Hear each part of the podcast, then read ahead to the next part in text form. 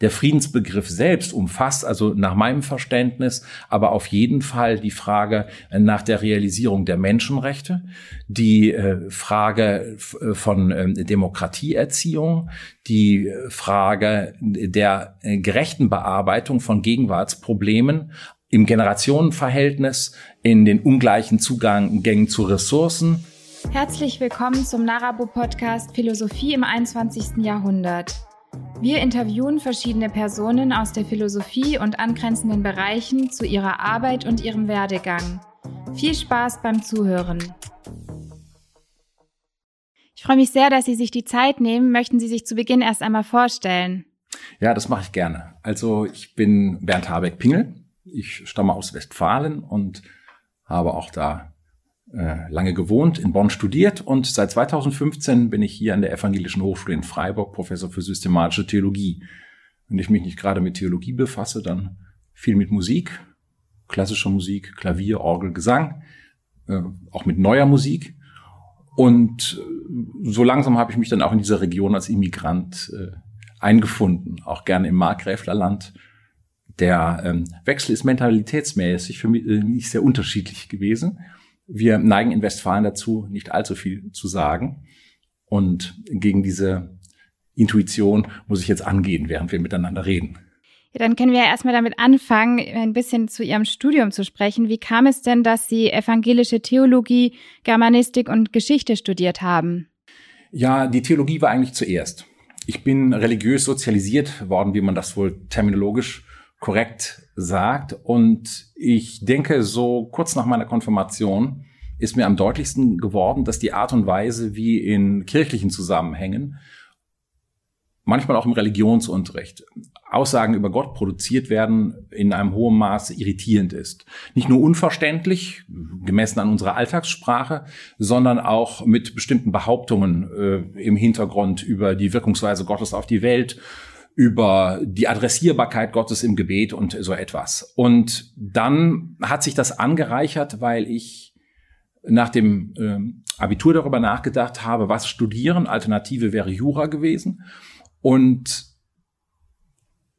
ich wollte unbedingt ähm, darauf achten, dass äh, die Theologie sich in bestimmten geisteswissenschaftlichen Zusammenhängen bewegt. Philosophie grundständig wäre eine Alternative gewesen. Germanistik und Geschichte habe ich dann gewählt, weil es aufs Lehramt ging. Ich wollte nicht Pfarrer werden, sondern äh, die Aussicht war, Theologie ist ja ein praktisches Fach, Lehrer zu werden. Und dann sind es äh, Germanistik und Geschichte geworden. Äh, äh, einer meiner Lehrer, der neulich verstorben ist mit über 90 Jahren, hat hier in der Nachkriegszeit bei Gerhard Ritter studiert, äh, Geschichte. Und er hat äh, promoviert über die Entwicklung des Zollvereins im 19. Jahrhundert. Und dieser Geschichte-Leistungskurs war derartig motivierend, dass ich auf jeden Fall Geschichte studieren wollte. Das ist dann durch die Realitäten des Bonner Geschichtsstudiums wieder etwas reali äh, also relativiert worden, so dass ich dann äh, lieber äh, die Germanistik nach vorne getrieben äh, habe, die ja auch äh, als Hauptfach im äh, schulischen Zusammenhang einfach äh, äh, besser zu handeln ist. Aber da ist es auch so, dass äh, gerade als ich studierte, äh, in der Sprachwissenschaft eine Orientierung auf Sprachphilosophie hin äh, kam. Ich habe ein Seminar bei einem äh, Sprachwissenschaftler in äh, Bonn gehört. Die alte äh, Germanistik ist äh, herausragend in Bonn gewesen mit Christoph Common und Manfred Kempfert. Und von systemtheoretischen Fragen bei Jürgen Vormann habe ich sehr profitiert. Und das war ein gutes Gegengewicht zu der ja auch in sich äh, methodisch unterschiedlich aufgestellten äh, Theologie. Da, das hat es dann so angereichert und ähm, dann habe ich auch ähm, je länger, je häufiger Schritte ins philosophische Seminar hinein äh, unternommen, weil man ohne deutschen Idealismus, eigentlich auch nicht ohne Aristoteles, äh, ohne auch bestimmte Facetten der analytischen Philosophie äh, gut evangelische Theologie auch nicht machen kann. Und das äh, hat sich dann also im Effekt so für die Forschung ergeben. Also die ursprüngliche Motivation lag bei der Theologie. Wie ging es dann so mit Ihrem Werdegang weiter nach dem Studium? Ja, ich habe das äh, eigentlich äh, gleichzeitig beschlossen, äh, an eine Promotion zu gehen. Es war noch kein kompetenzorientiertes Studieren, aber es war, weil es Lehramt war, auch ziemlich abgezirkelt, was zu erbringen war, wie viele Seminare in welchem Bereich. Und mein Doktorvater Konrad Stock, bei dem ich natürlich schon eine Weile studiert hatte, hat ähm, bis äh, auf den heutigen Tag, den er schreibt, mit Anfang 80 noch äh, große Werke, eine äh, Freiheit im Denken, die er uns auch vermittelt hat und in Prüfungen immer unangenehm auffiel, weil er Transferfragen stellte. Und dieser Impuls, also selber etwas zu machen, das äh, war für mich äh, motivierend, so dass ich mich gleich äh, nach dem äh, ersten Staatsexamen an die DIS gesetzt habe und habe dann das Referendariat absolviert, wie das eben so ist, äh, in Religion und äh, in Deutsch und bin dann Jahre bis Jahrzehnte lang Lehrer gewesen an Gesamtschulen und an Gymnasien in Nordrhein-Westfalen mit sehr ähm, interessanten Begegnungen. Ich habe immer gesagt, der missionarische Teil meines Unterrichts äh, findet in äh, Germanistik, also in Deutsch statt. Ich erinnere mich, dass ich äh, sogar in gut situierten Gegenden Leute auf die Idee gebracht habe, ins Theater mit mir zu gehen, also zur Ruhrtriennale beispielsweise oder zu Pina Bausch, die von ihren Eltern da nun mit Mühe hätten hingebracht werden können oder auch gar nicht auf die Idee gekommen wären. Und der Religionsunterricht äh, ist mir natürlich dann äh, vor allen Dingen in der Oberstufe zugefallen. Das war äh, insgesamt eine sehr erfreuliche Zeit und äh, vor allen Dingen jetzt äh, in the long run sehr erfreulich für mich, weil zahlreiche Kontakte aus dieser Zeit noch bestehen. Die sind, äh, wie man ahnt, meine lieben Schülerinnen und Schüler nicht alle TheologInnen geworden. Ich erinnere mich an zwei, die aber beide auch promovieren in ähm, Theologie. Alle anderen äh, machen, ähm, ich hätte beinahe gesagt, was Richtiges. Die haben Jura studiert, Medizin äh, oder was auch immer so gekommen ist. Ja, das war die lange Zeit der Berufstätigkeit und in Bonn habe ich dann äh, Promotion, Habilitation durchgezogen und äh, war lange Zeit äh, als Privatdozent tätig und habe Veranstaltungen dort äh, gegeben. Und welche Themen interessieren Sie besonders? Das ist die allerschwierigste Frage heute, weil sich das ändert. Also, wenn ich mit der Ausgangsfrage anfange, dann ist die Konstellation äh, Literatur und Theologie für mich wichtiger als Geschichte und Theologie. Das ist auf jeden Fall zu merken. Und mein Fable für Musik führt dazu, dass ich auch beispielsweise im musikwissenschaftlichen Gelände unterwegs äh, bin. Im äh, Ende des Jahres erscheint beispielsweise ein Aufsatz äh, über äh, bestimmte Problematiken des Hörens, Akusmatik, äh, die man sowohl in philosophischen Schulen als auch im Zusammenhang mit äh, bestimmten Strömungen der Nachkriegsmusik kennenlernt. Dann ist es so, die Frage, äh, warum gilt äh, diese Vorstellung, äh, wie kommt man überhaupt darauf, irgendetwas für wahr zu halten, hat dazu geführt, dass ich ähm, Früher hätte man gesagt, Hermeneutik betreibe, ich sage lieber Epistemologie. Und zwar aus dem Grunde, weil die Textlastigkeit, die in der theologischen Hermeneutik eine ganz große Tradition hat, eigentlich wenn man von der Ethik herkommt, unzulänglich ist. Das fängt bereits äh, damit an, dass zahlreiche Kolleginnen und Kollegen sich auf die Funktion des Bildes äh, bezogen haben. Das geht schon gar nicht anders. Dann ist die Frage, wie ist eigentlich eine Konkurrenz zu sehen zu einer juristischen Hermeneutik? Das wäre eine offene Frage. Und dann natürlich die epistemologische Forschung äh, aus der analytischen Philosophie, mit der ich äh, umgehen muss. Das ist es. Das Friedensinstitut hat da noch einiges dazu getan, dass ich jetzt im Bereich der politischen Ethik weiter vorangekommen bin. Also das ist auch alles sehr anlassbezogen. Von den Qualifikationsschriften her ist es am ehesten eine Gesellschaftstheorie gewesen. Und wenn ich mich zu dem äußere, was äh, mit dem unerfreulichen Begriff Dogmatik belegt ist, also mit den Themen des Christentums, dann äh, ist es so, dass ich am ehesten in der Gotteslehre unterwegs gewesen bin. Ich gebe aber gerne zu, dass ich mich ungern langweilen lasse. Und äh, deswegen brauche ich auch nach einer gewissen Zeit immer einen Themenwechsel, dass ich wieder etwas Neues äh, anfange. Ja. ja, Sie sind ja unter anderem wissenschaftlicher Direktor am Friedensinstitut in Freiburg. Können Sie die Entstehung und Aufgabe dieses Instituts ein wenig erläutern? Ja, die Entstehung ist eigentlich Regionalgeschichte. Das ging so. Die evangelische Kirche in Deutschland hat 2007 im Rahmen ihrer Denkschriften auch etwas zum Thema Frieden veröffentlicht, das durchaus kontrovers hier in Baden diskutiert worden ist.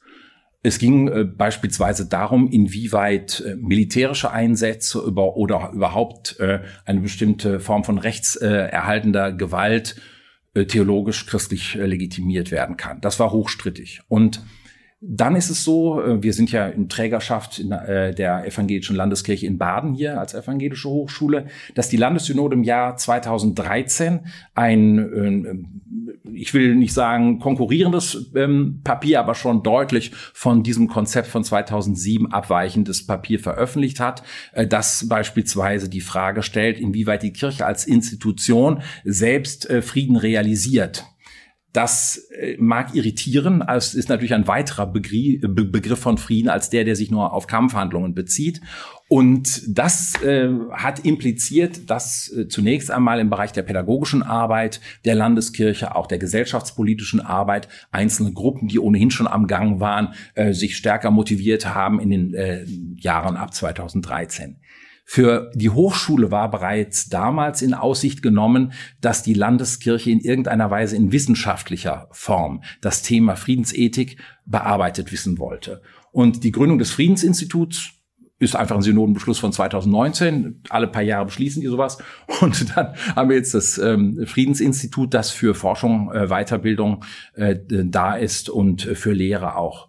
Es ist so, dass wir in unserer Schwerpunktsetzung äh, Friedenspädagogik machen und uns bei allem Respekt vor zahlreichen Instituten, auch Thinktanks, die sich mit äh, Frieden und Konfliktforschung beschäftigen, in einen eigenen Schwerpunkt setzen. Man muss ja nicht alles doppelt und dreifach machen, was äh, in der äh, Welt ohnehin schon vorhanden ist. Und unter den Bedingungen von Corona haben wir dann erstmal angefangen, so wie man das eben machen kann, ähm, zivilgesellschaftlich orientierte Veranstaltungen über Zoom. Der Masterstudiengang Friedenspädagogik ist akkreditiert worden und im Sommer 22 äh, gestartet mit äh, 21 Studierenden und äh, in der Forschung ist es so, äh, letzte Woche haben wir hier zusammengesessen zum ersten Kolloquium Friedensethik. Äh, das geht auch voran. Ich denke, dass wir in den nächsten Jahren vor allen Dingen noch stärker im Transferbereich tätig werden. Und das, da ist auch noch einiges zu tun, aber eins nach dem anderen. Drei Jahre sind jetzt rum. Fast, ja. Ja, Sie haben ja gerade den Masterstudiengang Friedenspädagogik äh, angesprochen, der eben jetzt im April 22 gestartet ist. Was ist genau die Idee hinter diesem Studiengang? Ja, die Idee ist, äh, auf Masterniveau äh, Studierende zu Multiplikatoren äh, auszubilden. Das Wort Ausbilden ist vielleicht etwas eigenartig in dem Zusammenhang, aber wir sind eine Hochschule für angewandte Wissenschaften. Wenn ich also von äh, dem Ende des Studiums vom dritten Semester anfange, dann lernen die Studierenden beispielsweise sehr ausführlich Mediation oder kommunale Konfliktbearbeitung oder im Moment im Bereich der Elementarpädagogik äh, Achtsamkeitsmodelle und etwas derartiges. Das wird begleitet durch einen für HAWs, aber auch äh, für Friedensforschung deutlichen geisteswissenschaftlichen Akzent. Es gibt also im ersten und zweiten Semester äh, insgesamt äh, acht Semesterwochenstunden äh, theologische und philosophische Grundlagen und äh, die sind gleichsam äh, gleichrangig äh, zu dem, was in äh, der Friedenspädagogik auch im Einzelnen gelehrt wird. Wir sind in diesem ersten Durchgang so unterwegs, dass wir vergleichsweise viele Kolleginnen und Kollegen einladen zu Kurzbeiträgen, zu Gastvorlesungen. Wir haben auch das Format der International Talks vom International Office, das dann angedockt und angeschaltet ist. Und das ist zunächst mal eine Möglichkeit, äh, über diese klassischen Lehrformate und auch über gruppenbezogene Übungen wie, wie Mediation äh, hinaus äh, das facettenreich zu gestalten. Ich denke, dass im nächsten äh, Durchgang der Anteil der englischsprachigen Lehre einfach durch Kooperationsmöglichkeiten mit dem Ausland noch stärker ausgebaut wird. Die Idee ist dabei, dass die Studentinnen und Studenten, wenn sie dann den Master haben, entweder in der Entwicklungszusammenarbeit oder in der pädagogischen Arbeit von Schulen oder in der zivilgesellschaftlichen Arbeit auf auf Referentinnenstellen beispielsweise ähm, äh, multiplikatorisch tätig sind. Im Bereich der schulischen Arbeit gibt es das in der Badischen Landeskirche schon ganz lange. Dieses Streitschlichtermodell, das ist äh, flächendeckend verbreitet. Das müssen wir nicht weitermachen, sondern es sind dann eher die Bereiche, von denen ich gesprochen habe. Inwiefern kann man denn Frieden erlernen und welche Mittel, würden Sie sagen, sind dafür notwendig? Die Frage, wie man Frieden erlernen kann, ist eine insofern komplexe, als ähm, die Frage immer ist, welcher Friedensbegriff damit läuft.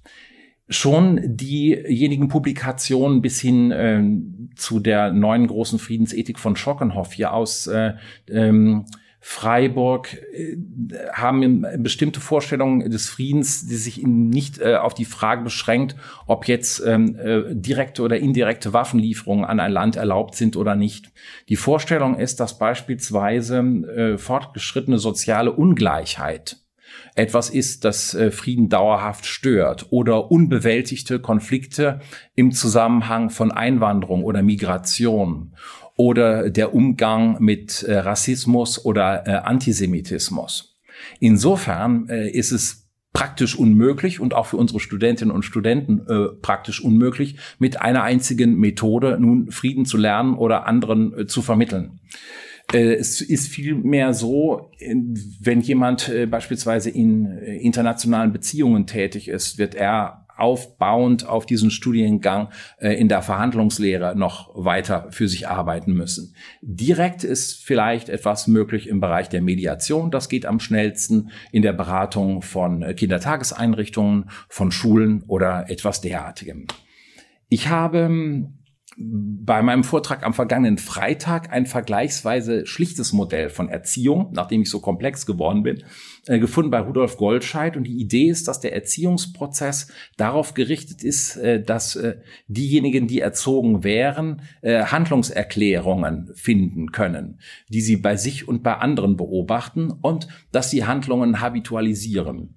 Das ist so abstrakt, wie es formuliert ist, auch genau so schwierig. Denn es geht ja nicht darum, um bestimmte Themen aus der politischen Philosophie zu lernen. Das Gegenstand des Studiums ist auch wichtig. Es ist auch wichtig, etwas über internationale Beziehungen, über äh, Eingriffsmöglichkeiten zu wissen für Schülerinnen und Schüler. Es ist auch wichtig ähm, zu sehen, was die Selbstsorge angeht, äh, sich bei der Vielzahl von Problemen nicht zu überanstrengen und eine ähm, realistische Einschätzung zu gewinnen, was man verändern kann, was man nicht verändern kann. Also ähm, ein äh, denkbar weites Feld. Wir haben das Glück, dass wir bei der Akkreditierung oder auch im wissenschaftlichen Beirat Kolleginnen und Kollegen haben, die in der sozialen Arbeit das beispielsweise schon beforscht haben und äh, die auf diese Art und Weise auch gute Gesprächspartnerinnen und Gesprächspartner sind. Ich denke aber, dass wir uns in der Forschung auch in den nächsten ein, zwei Jahren äh, dann äh, selbst noch stärker ähm, mit Rat versehen werden und auch selber äh, etwas entwickeln, so dass äh, das äh, angereichert ist und äh, auch deutlicher wird. Die Studierenden im Moment, die haben tatsächlich die Aufgabe, weil sie ja auch im Master sind, ihren sehr eigenen Weg mit den unterschiedlichen Materialien zu finden. Wenn Sie überlegen, dass wir einen jungen Kollegen äh, äh, engagiert haben, der Völkerrecht lehrt und haben eine Expertin aus dem Haus, die äh, für ähm, Element, äh, für ähm, Kinder-Erwachsenen-Beziehungen in der Elementarpädagogik äh, Expertin ist. Äh, Soweit äh, geht das auseinander und das muss ja für eine Lernerin und auch äh, für einen Lerner wieder zusammengebunden werden. Sie haben ja anfangs äh, zur Beantwortung der Frage auch erstmal ges davon gesprochen, dass man ja erstmal schauen muss, was meint man eigentlich, wenn man über Frieden spricht. Also worüber sprechen wir da eigentlich? Wie würden Sie jetzt Frieden als Begriff eigentlich aufdröseln? Ja, äh, an dieser Stelle bin ich natürlich durch meine Arbeit in der Gesellschaftstheorie geprägt. Das heißt, äh, jede äh, Kommunikation oder auch jede Interaktion ist dann, wenn ein bestimmtes Rederecht oder eine Handlungsmacht eingeräumt wird, asymmetrisch. Und sie kann nur dadurch gerechtfertigt werden, indem äh, sie responsiv ist oder in dem Sinne, dass Begründungen dafür angegeben werden können. Diese vergleichsweise abstrakte ähm, Haltung führt dazu, dass das soziale Formen immerhin äh, daraufhin untersucht werden können, ob sie diesen Kriterien oder dem Goldscheidschen Erziehungsbegriff genügen oder nicht. Das wäre die normative Seite oder auch die ideologiekritische Seite.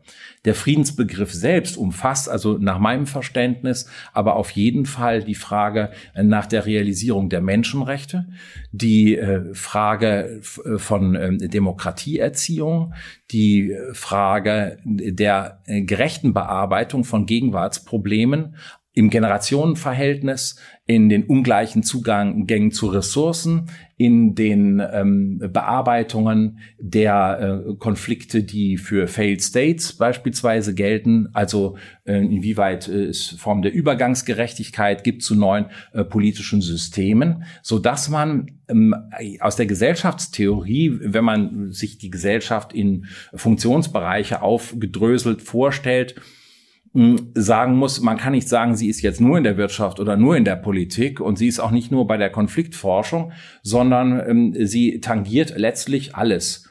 Das, äh, der Vorteil, das so zu sehen, äh, hatte einfach damit zu tun, dass äh, Staatsziele, insofern sie auf innere oder äußere äh, Sicherheit ausgerichtet sind, ja auch, äh, ohne dass sie das genauer explizieren, weil das übergriffig wäre gegenüber der Zivilgesellschaft, doch bestimmte äh, Leitbilder haben eines besser gelingenden Lebens als eines schlechter gelingenden Lebens. Warum bezeichnet man beispielsweise etwas als Existenzminimum? Einfach deshalb, weil ein bestimmter Begriff Begriff von Würde mitläuft. Als ich über Menschenrechte sprach, äh, habe ich natürlich auch äh, gestreift, dass wir über die Kooperation, von denen ich bereits geredet habe, äh, hier im Haus äh, andocken können äh, an bestimmte Expertisen wie äh, im Bereich der Menschenrechtspädagogik, wo dann schnell ein Übergang da ist. Also mir geht es dann weniger darum, wir sind ja bei den angewandten ähm, Wissenschaften, den Begriff sauber zu bekommen, als zu sehen, welche Handlungsfelder sind da, welche entdecken die Studierenden in ihrer beruflichen Tätigkeit und welche entdecken wir im Bereich der Forschung, wenn wir uns so bewegen. Das Ziel ist also keine Enzyklopädie oder keine Systematik des Friedensbegriffs. Das ist übrigens anderswo gut schon auch geleistet worden, ähm, sondern es ist äh, eine, eine flexible ähm, äh, Art und Weise, äh, Pädagogik neu zu justieren. Eines Ihrer Forschungsschwerpunkte ist ja die Friedensethik. Ich denke, das geht auch viel damit einher, was Sie jetzt gerade schon zum Friedensbegriff gesagt haben. Aber können Sie vielleicht da noch mal so ein bisschen ausführen, was ist eigentlich unter Friedensethik zu verstehen? Also, wenn wir gesellschaftliche Ziele so weit fassen, dass wir die gute Organisation die gerechte Gestaltung von Institutionen mit im Blick haben, dann würde man ja sagen, dass man Friedensethik nicht als Partikularethiek verstehen kann. Es nähert sich fast einer Tautologie wie Sozialethik. Ja, das, äh, wir kommen auch immer in sozialen Bezügen äh, äh, vor. Warum muss man markieren, dass das Sozialethik ist? Warum muss man darauf hinaus, dass es jetzt Friedensethik ist? Ähm, ich meine, dass äh, natürlich die Friedensethik äh, deutlicher als andere Fachgebiete äh, die ähm, Probleme im Umgang mit dauerhaften Meinungsverschiedenheiten artikulieren muss. Viele ähm, ethische Modelle sind ja darauf aus, dass es entweder zu äh, Lösungen kommt, dass das Problem verschwindet oder zumindest die Aggression verschwindet und äh, dabei wird natürlich nicht einkalkuliert, dass Frieden selbst äh, Zeit verbraucht. Also nicht nur die Herstellung von Frieden, sondern auch die Garantie von Frieden und möglicherweise auch die Neujustierung gesellschaftlicher Bezüge. Das interessiert mich eigentlich im Zusammenhang mit äh, der Friedensethik, also äh, der zeitliche Aufwand, überhaupt der Energie, der Kraftaufwand, äh, Frieden gut zu organisieren. Und das bedeutet dann, dass äh, das in dem Sinne mh, hm, unabschließbar ist, weil immer einkalkuliert werden muss, dass unterschiedliche äh, normative Voraussetzungen eingehen, sei es die von Religionen, die sich gar nicht so stark äh, widersprechen in dem Zusammenhang, aber beispielsweise auch ähm, im, in den internationalen Beziehungen auf der Ebene äh, zivilgesellschaftlich ohnehin dann äh, der, der Status einer Medienöffentlichkeit, die über Frieden und Krieg berichtet. Das wäre sozusagen eine ähm, gesellschaftstheoretische Vertiefung, was man mit der Friedensethik anstellen kann, abgesehen von der äh, Grundkonstellation, die ich erwähnt hatte. Sie hatten ja jetzt erwähnt, dass eben dieser zeitliche Aspekt eine entsprechende Rolle spielt und Normativität jetzt in dem Sinne, was ja, sag ich mal, solche Sollens oder ähm, genau, sozusagen Sätze sind, die irgendwie auch vielleicht vorgeben, wie man sich verhalten soll, wie, sag ich mal, auch jetzt zum Beispiel im Friedenskontext dahingehend ähm, etwas erzielt werden kann. Können Sie da vielleicht noch ein bisschen konkreter ähm, auf diese praktische Anwendungsbasiertheit eingehen? Ja, ähm, es ist so, dass ähm, ich selbst eigentlich eine deskriptive Ethik betreibe. Das heißt, mich interessiert an den Normen eigentlich nur, wenn sie vorkommen in der Gesellschaft. Sie können ja vorkommen, indem ungefragt begriffliche Reduktionen stattfinden. Ich denke weniger jetzt an Slogans, die wir in der Presse lesen, sondern auch in bestimmten Konzepten, die voraussetzen, dass etwas in Geltung ist, von dem gar nicht klar ist, dass es in Geltung ist. Beispielsweise im Anerkennungsbegriff oder äh, in bestimmten äh, Konstellationen, die äh, früher für Personen gedacht werden, inzwischen äh, auf soziale Formate übertragen werden, Resilienzbegriff beispielsweise. Also äh, nicht das Freilegen oder äh, Entlarven dieser Normen als Norm, sondern die Belastbarkeit wäre das Thema. Und insofern ist mir das Beispiel mit dem Agieren und jemand ist in der Reichweite dieser Handlung und kommunizieren und jemand ist in Reichweite dieses Sprechakts ganz wichtig, weil das natürlich dann stärker auf eine Habitualisierung äh, des Umgangs äh, hinausläuft. Sind beispielsweise äh, Parlamente, auch Stadtparlamente, so organisiert, dass tatsächlich sie zielorientiert gesellschaftliche Probleme abarbeiten. Das ist ja nicht nur eine Frage der Funktionalität, sondern auch ähm, der Fähigkeit zu Kooperation. Der Friedensbegriff ist theologisch immer so weihnachtlich aufgeladen. Und das hat ja auch sein gutes Recht in dem Zusammenhang, wie er textlich vorkommt. Aber dass äh, eine ganz äh, nüchterne ähm, und trotzdem verlässliche Art der Kooperation erreicht wird, das äh, ist äh, etwas, was äh, hoffentlich die Studentinnen und Studenten schon genau beobachten und was sie dann auch äh, realisieren lernen, indem sie selbst moderieren Übungen anleiten oder etwas derartiges. Auch nochmal zur Abgrenzung können Sie vielleicht erläutern, in welchem Verhältnis eine theologische Perspektive auf die Friedensethik zu anderen Perspektiven, etwa einer philosophischen oder politikwissenschaftlichen steht. Ja, das ähm, ist insofern an der richtigen Stelle gefragt, aber auch an einer empfindlichen. Ich äh, verstehe mich ja selbst als systematischer Theologe, als Theologe, der mit philosophischen Methoden arbeitet bin äh, theologisch gesprochen, würde ich sagen, auch ein Kirchenhistoriker muss sich fragen, welche Kategorien er verwendet. Ein äh, Archäologe muss sich fragen, nach welchen Kategorien und welchen Zielen er verfährt.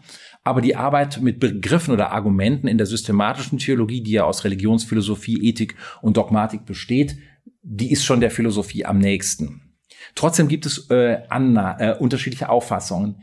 Ähm, Nida Rümelin hat in seinem Buch über praktische Vernunft bestritten, dass religiöse Begründungen äh, eigentlich äh, dem, was er in der Philosophie, in der praktischen Philosophie macht, noch etwas hinzufügen könnten. Und den Einwand äh, finde ich hochinteressant, weil nämlich aus theologischer oder aus kirchlicher Richtung genau immer so argumentiert wird. Das heißt, die Gründe wären nicht vernünftig, es müssten jetzt irgendwie religiös fundiert werden. Meine Antwort wäre, dass man beispielsweise schon auf der semantischen Ebene etwas entdecken kann, was vielen PhilosophInnen verborgen bleibt. Beispielsweise der Umgang mit Schuld und eine realistische Einschätzung über die äh, begrenzte Handlungsmacht von Menschen. In theologischen Bezügen müsste man selbstkritisch sagen, in historischer Ebene ist das oft zur Einschüchterung von Personen, vielleicht auch von Gesellschaften verwendet worden. Aber wenn man es als realistischen Punkt nimmt, nämlich mit der Endlichkeit der eigenen Entscheidungsmöglichkeit und der Willensbestimmung umgehen zu können, dann ist das ein Gesichtspunkt. Der zweite ist natürlich, äh, dass äh, für religiöse Menschen vergleichsweise klar ist, warum äh, die natürlichen Ressourcen etwas sind, das sie nicht durch Nachdenken oder Willensakte hervorbringen, sondern das ihnen unverfügbar in irgendeiner Weise zugänglich ist, von einer Macht, die auch immer irgendwie adressiert wird. Das äh, machen Religionen normalerweise mit der etwas altertümlichen Vorstellung von der Schöpfung. Ob man sich dabei Gott als Akteur vorstellen muss oder als Person, ist hier völlig nebensächlich. Aber äh, der Eindruck, dass äh, insofern das für Personen zugänglich ist, es nicht ihrer Überwältigung oder ihrem Verbrauch äh, zugänglich gemacht ist, das ist etwas, was praktisch äh, philosophisch ähm, schwerer herzuleiten ist. Da müsste man gleich kommen, dass ähm, das für äh, zukünftige Generationen erhalten bleiben muss. Streng gefragt muss man sagen, warum soll es überhaupt zukünftige Generationen geben? Für äh, religiöse Menschen ist das vergleichsweise klar mit einem äh, äh, entsprechend aufgeladenen Verantwortungsbegriff. Der Unterschied zu den politischen Wissenschaften, nach denen Sie gefragt hatten, ist hochinteressant, weil mir im Zusammenhang des Ukraine-Kriegs aufgefallen ist, dass wir in der veröffentlichten Meinung, die jetzt keine wissenschaftliche Äußerung ist, bei Theologinnen und Theologen oft den Versuch entdecken, direkt mit einer religiösen Sprache oder auch mit religiösen Kategorien äh, Kriegshandlungen zu erklären, die vielleicht einer philosophischen äh, Beschreibung oder auch einer politikwissenschaftlichen Beschreibung besser zugänglich sind. Bei der Politikwissenschaft würde man äh, internationale Beziehungen ansehen, äh, Funktion der UN, Funktion auch von, von äh, diplomatischer Vermittlung. Im philosophischen Bereich wäre die Frage, inwieweit äh, Krieg eigentlich eine, ein chaotisches Format von Interaktion ist und inwieweit es äh, zu steuern ist. Die Theologie kann davor bewahrt werden, äh, gleichsam die Politikwissenschaftlerinnen und den Philosophen gleich noch mitersetzen zu wollen. Vieles, was ich selbst als systematischer Theologe mir aneigne für meine Lehrveranstaltung, für meine Forschung, ist ja aus dem Bereich der philosophischen Forschung. Da sind wir auch als Fach vergleichsweise klein. Der methodische äh, Impetus ist also eher, dass Theologinnen und Theologen äh, es lernen, das vergleichsweise gut bekannte Material der Religionen auf eine Art und Weise zu fokussieren, dass es handlungsleitend werden kann. Und das habe ich versucht im Zusammenhang mit einem äh, verschärften, geschärften äh, Natur- oder Umweltbegriff beziehungsweise mit dem äh, Begriff der äh, Schuld oder ähm, auch des Verzeihens. Ich möchte an der Stelle auch nicht ungerecht sein. Es gibt äh, beispielsweise ja von Klaus Michael äh, Kodalle äh, ganz herausragende Reflexionen über den Begriff des Verzeihens, von Stefan Grätzl Reflexionen über Schuld, aber äh, nach meinem Eindruck ist es äh, eher am Rand in der äh, Philosophie. Und die Frage, warum Schuld überbleibt und wie Schuld möglicherweise dann, obwohl sie übrig bleibt, bewältigt werden kann, ist dann eigentlich eine vierte Kategorie, nämlich die Kooperation zwischen Theologie und Psychologie, worüber wir jetzt noch gar nicht gesprochen haben. Können Sie vielleicht da noch mal kurz erklären, warum Sie der Meinung sind, dass das von dieser theologischen Perspektive heraus mehr in diese handlungsanweisenden oder handlungsleitenden ähm, Gegebenheiten gehen kann? Das hatten Sie ja gerade angedeutet. Können Sie das vielleicht noch mal ausführen? Ja, es ist nicht in dem Sinne handlungsleitend, dass aus kanonischen Texten irgendetwas abzuleiten wäre, sondern es ist in dem handlungsleitend, als äh, bestimmte Menschenbildannahmen mitlaufen, die äh, eine bestimmte Anreicherung äh, darstellen. Wir erleben beispielsweise in der Anthropologie, in der philosophischen als aber auch in ähm, der äh, theologischen eine ganz äh, wichtige äh, äh, Ergänzung und Ausdifferenzierung gegenüber älteren Modellen äh, durch die Theor Theorie der Verkörperung, der Verleiblichung. Ähm, und äh, so sehen wir, dass Anthropologie auch nicht äh, so, so eine Sequenz von ähm, Definitionen ist oder von äh, Minimalstandards, die dann realisiert werden müssen, wie bei Nussbaum, sondern dass äh, wir in diesen Diskursräumen noch was lernen können. Und der theologische Beitrag wäre zu fragen, ähm, wie äh, können Menschen mit Schuld umgehen? Und wie können sie sich eingestehen, dass Schuld da ist? Das ist ja eine Frage nicht nur der Introspektion für Einzelpersonen, sondern auch für Institutionen und Organisationen, insofern sie direkt oder beauftragt daran mitwirken, dass äh, schuldhafte Zusammenhänge in Gang kommen. Und bei dem anderen Beispiel, ähm, es ist äh, gewiss möglich, über bestimmte ästhetische Erfahrungen einen Blick für das Schöne der Natur, für die Selbstzweckhaftigkeit von Biodiversität und ähnliches zu bekommen. Aber es ist was anderes zu sagen, ach wie schön, ähm, denn aus dem ach wie schön folgt nicht, dass es erhalten bleiben soll oder dass es zumindest ungestört sein soll. Also das wäre beispielsweise so ein Übertragungsweg. Wichtig ist mir, das hat man ja jetzt gerade äh, auch ähm, dann äh, erkennen können, dass dieses direkte Schließen aus einer biblischen Sprache mir ist dann die äh, fachinterne Kritik immer etwas äh, dubios erscheint und ich denke in einer Gesellschaft, die das Christentum nicht mehr so gut gelernt hat, auch immer schwerer anschlussfähig sein wird. Zusammen mit Wilhelm Schwendemann haben Sie ja den Band Mensch, Recht, Frieden dieses Jahr herausgegeben. Um was genau geht es in diesem Band? Ja, ähm, im Friedensinstitut haben wir natürlich angefangen, uns zu fragen, wie kann man über die Flüchtigkeit von Begegnungen und Veranstaltungen hinaus irgendeine äh, dauerhafte Kommunikation schaffen.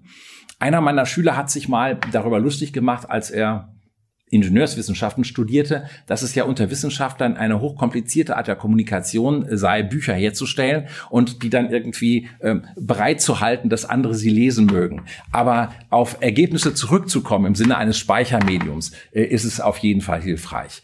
Der Band heißt, der Titel ist von Karen Hinrichs, Menschenrecht Frieden, weil sie auf diese Art und Weise den Trick geschafft hat, den Schwerpunkt vom Kollegen Schwendemann, Menschenrechtspädagogik und unseren eigenen, die Friedenspädagogik in einen Zusammenhang zu bringen. Das ist eine Sammlung von äh, Veranstaltungen, die wir hier gehalten haben und von ähm, bestimmten Beiträgen. Die beziehen sich beispielsweise auf ähm, die Demokratieerziehung in Schulen. Antisemitismusbekämpfung. Wir hatten einen Fachtag zum Thema Hass und zwar aus äh, philosophischer äh, Richtung, aus psychologischer Richtung bis hin auch zu der Frage, wie Alltagskommunikation besser gestaltet werden kann. Dieser Band ist zum einen Glück, weil wir ihn schnell publiziert bekommen haben. Die Autorinnen und Autoren haben sehr kooperativ gehandelt Zugleich ist es so, dass äh, im Haus eine bestimmte Affinität zwischen Menschenrechten äh, und der Sorge um den Frieden da ist. Äh, es ist aber auch äh, ein Auftakt insofern, als die Methodenvielfalt äh, deutlich wird in dem jetzt anzukündigenden folgenden Band über Friedensethik, der im September 23 dann erscheinen wird, äh, sind wir etwas disziplinierter und arbeiten Fragestellungen ab zur Friedensethik, über die wir schon gesprochen haben. Und äh, dies aber auch beispielsweise, indem wir dann Historiker und äh, Psychologen mit äh, dabei haben. Und das wird allerdings in methodischer Hinsicht doch etwas strenger sein als der erste Band, wo wir mal gesagt haben, ähm, fragen wir die doch mal. Und äh, sie haben äh, sehr äh, spezifisch und auch sehr interessant geantwortet. Was würden Sie sagen, worin sehen Sie die wesentlichen Herausforderungen für die Ausarbeitung von Frieden in unserer heutigen Zeit? Ich gebe gerade im siebten Semester Soziale Arbeit ein Seminar äh, Zukunft der Demokratie. Nächste Frage, was ist Demokratie? Die Standards der Kommunikation habe ich bereits benannt. Aber es ist auch eine Frage der Einsicht, wie viel Lebenszeit sind nicht ähm, professionelle Friedenspädagoginnen bereit für das Thema einzusetzen, sondern was heißt das zivilgesellschaftlich? Wir haben bestimmte Praktiken des Helfens ja entdecken können, beispielsweise äh, im Zusammenhang der Migration von 2015. Das ist ganz eindeutig und das ist auch auf Dauer gestellt worden. Auch äh, beispielsweise über den ähm, Kalten Krieg hinaus hat es in Kirchengemeinden immer äh, Begegnungskreise gegeben, die die äh, zu anderen Kulturen Kontakt aufgenommen haben, die auch äh, im Sinne eines versöhnenden Handelns das begriffen haben. Ich denke aber äh, in the long, äh, jetzt äh, bezogen auf die äh, gesamte Gesellschaft ist es zu wenig. Es ist eine bestimmte Ermüdung äh, zu erkennen, was ähm, die Wirkungs Fähigkeit von Institutionen angeht. Die Politik ist weitgehend reaktiv auf sogenannte multiple Krisen, wo man mal fragen muss, ob es eigentlich früher weniger Krisen gegeben hat. Und das ähm, stellt natürlich die Frage auch nach äh, vernünftigen Medienformaten, in denen ähm, Menschen nicht nur das sagen, was ihr Verband oder ihre Lobbyorganisation immer schon meint, sondern die ernsthafte Beiträge dazu leisten, was verändert werden kann.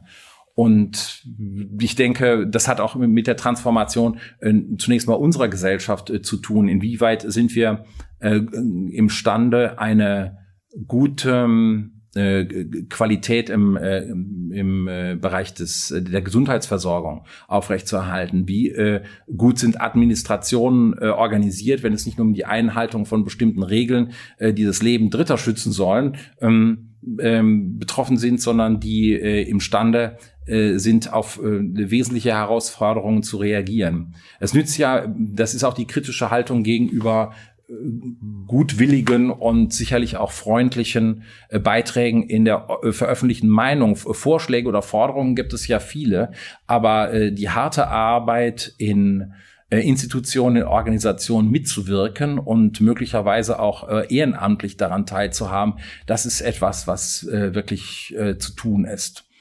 Und die Schwierigkeit ist natürlich für uns Wissenschaftlerinnen und Wissenschaftler, dass wir immer ein bisschen draußen sind. Das heißt, äh, einerseits ist äh, eine bestimmte Neutralität mit dem Forschungsethos verbunden.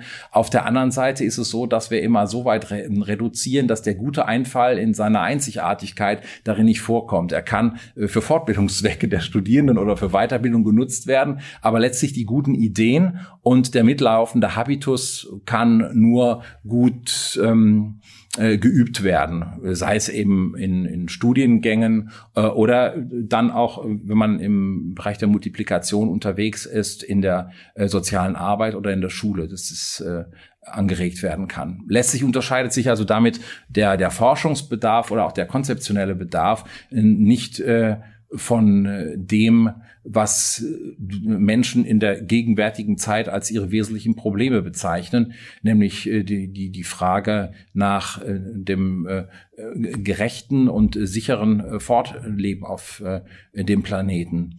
Das ist eine komische Ausweitung jetzt des Themas, aber Frieden ist ja auch was Grundsätzliches. Ich möchte Ihnen gerne jetzt zum Schluss noch ein paar persönliche Fragen stellen.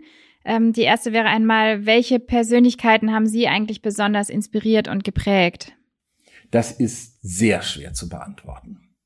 Denn wir Geisteswissenschaftler lesen ja so viel und wir imaginieren dann immer Persönlichkeiten.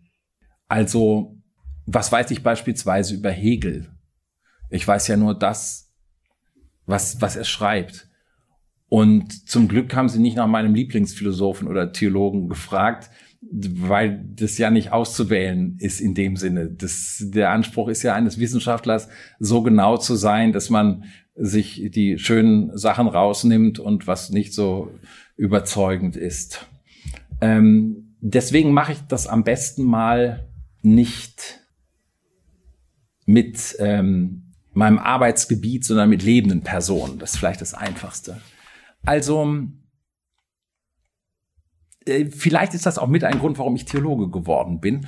Aber der Gemeindepfarrer, der mich seinerzeit konfirmiert hat und der mit inzwischen 75 Jahren immer noch Dienst tut, obwohl er das gar nicht mehr müsste, er ist wirklich pensioniert, ja, in der evangelischen Kirche, der beeindruckt mich durch sein Beharrungsvermögen äh, das äh, mit einer ganz Selbstverständlichkeit, mit einer ganz großen Selbstverständlichkeit daran besteht, sich anderen Menschen zuzuwenden in seelsorgerlicher Hinsicht.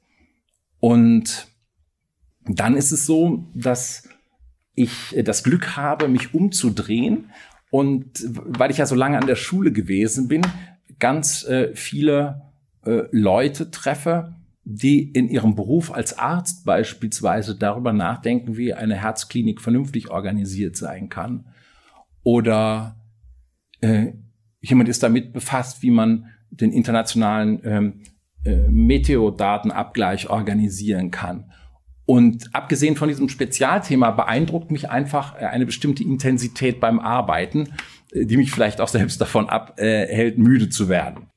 Und ja, dann sind es natürlich äh, Musiker, mit denen ich äh, zu tun habe. Ja, das, äh, das ist ohnehin schön. Das andere, das können, was man selbst nur als Dilettant betreibt. Das, äh, das ist vielleicht äh, etwas Außerordentliches. Also es sind eigentlich zu viele ähm, Personen und es bündelt sich auch nicht, äh, würde ich sagen. Wenn Sie nur ein Buch nennen könnten, welches würden Sie empfehlen? Hölderlins Gedichte. Aber bitte auch den Empedokles jetzt äh, noch dran, also das muss auch sein. Äh, das muss sein, ja. Äh, ja, äh, das ist äh, gleichsam äh, der Effekt, der sich ergibt, äh, wenn man siebeneinhalb Jahre lang systematische Theologie betreiben muss und der Germanistik entrückt wird. Das ist jetzt meine Gegenwehr, die ich aufbaue. Und äh, wie Sie merken, ist diese Festlegung nicht ganz willkürlich, aber sie könnte morgen schon ganz anders sein. Dann möchte ich Sie noch ganz zum Schluss fragen, ob Sie vielleicht von sich aus noch irgendwas hinzufügen möchten oder noch irgendwas sagen wollen. Wenn ich Ethik mache, geht es mir darum, dass meine Studentinnen und Studenten und vielleicht auch meine Leserinnen und Leser lernen, dass ein Unterschied zwischen Moral und Ethik besteht. Die Ethik hat immer Abstand. Sie beschreibt und sie ist damit nicht vorschnell wie moralische Äußerungen oder moralische Urteile. Dass das zu oft verwechselt wird in gesellschaftlichen Bezügen, das diskutiere ich und das ärgert mich auch ein bisschen. Ja, vielen Dank. Dann möchte ich mich jetzt an dieser Stelle ganz herzlich bei Ihnen für dieses Gespräch bedanken und dass Sie sich dafür die Zeit genommen haben. Dankeschön. Wir freuen uns, dass du dir die Zeit zum Zuhören genommen hast. Gerne kannst du uns deine Anregungen, Gedanken oder Wünsche mitteilen. Ausschnitte des Interviews kannst du dir auch als Video auf unserem Narabo YouTube-Kanal ansehen. Bis zum nächsten Mal.